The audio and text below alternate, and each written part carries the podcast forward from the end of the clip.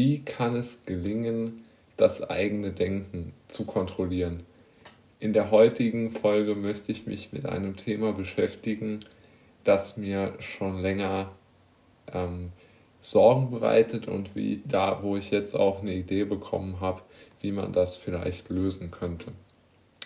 Es geht darum, wie man mit schwierigen Informationen und schwierigen Problemen psychisch umgeht, beziehungsweise wie man seine Gedanken ordnen kann.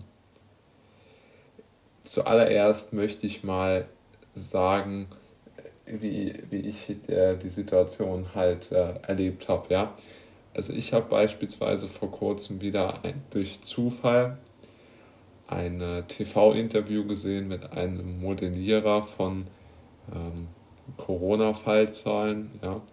Und der hat offensichtliche äh, Fehlinformationen geliefert und äh, versucht, die Bevölkerung in Angst und Schrecken zu versetzen, indem er ein exponentielles Wachstum durch Mutanten ähm, prognostiziert hat, welches natürlich nicht der ähm, Realität entspricht, weil er ist von einem konstanten R-Wert von 1,2 ausgegangen, wobei jeder weiß, dass ein R-Wert bei dieser Virusreplikation nie konstant ist, sondern schwankt. Aber gut, ähm, es lässt sich äh, für mich äh, aber kaum noch aushalten, ehrlich gesagt, mit dieser, mit dieser Art der Fehlinformation und der wirklich versuchen, in die Enge zu treiben, wie, wie das noch weitergehen soll. Ja, und ich finde einfach, dass es riesige Probleme macht und deshalb musste ich jetzt damit psychisch klarkommen. Also habe ich mir gedacht, okay, wie kann ich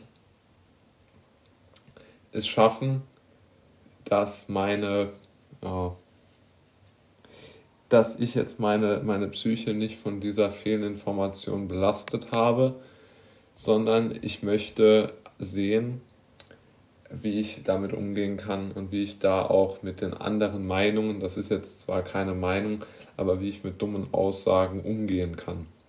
Und ich habe mir gesagt, okay, ich beschäftige mich erstmal mit gar nichts, setze mich hin und versuche über andere Probleme in meinem Leben aktiv nachzudenken. Weil es hilft, glaube ich, nichts mehr, es hilft nichts, einen Film zu schauen oder sich abzulenken. Denn das funktioniert leider aus vielen Gründen nicht. Ja? Sondern es hilft nur, konzentriert nachzudenken über ein schwieriges Problem. Ähm, ich habe beispielsweise jetzt darüber nachgedacht, wie ich die äh, Freiheitsutopie ähm, verbessern kann, wie ich äh, die Andreas Hoffmann Website verbessern kann, alles Mögliche, ja. Und das hat mir geholfen, weil ich mich, hat natürlich 10, 15, 20 Minuten gedauert, aber dann konnte ich mich auch darauf wieder konzentrieren. Der zweite Punkt, der aus meiner Sicht etwas ähm, wichtiger war, dass ich mir ein Ziel gesetzt habe, beziehungsweise eine kognitive Aufgabe gestellt habe, die schwierig ist, aber machbar. Um konkret zu sagen, was ich getan habe, ich habe den, habe mir ein paar äh, oder habe mir ein paar Bücher genommen, die in äh, lyrisch anspruchsvoller Form geschrieben sind. Prominentestes Beispiel Goethes Faust und haben mir dort an oder habe mich dort so ein bisschen in die Lyr oder in die äh, Schreibweise hineingelesen und habe mir Lieblingszitate markiert und auch handschriftlich aufgeschrieben, um sozusagen ein bisschen damit im Kopf äh, zu spielen. Und dann habe ich mir heute als Ziel gesetzt, zwei Gedichte zu schreiben, weil, man, weil ich mich halt so viel mit diesen lyrischen Themen auseinandergesetzt habe.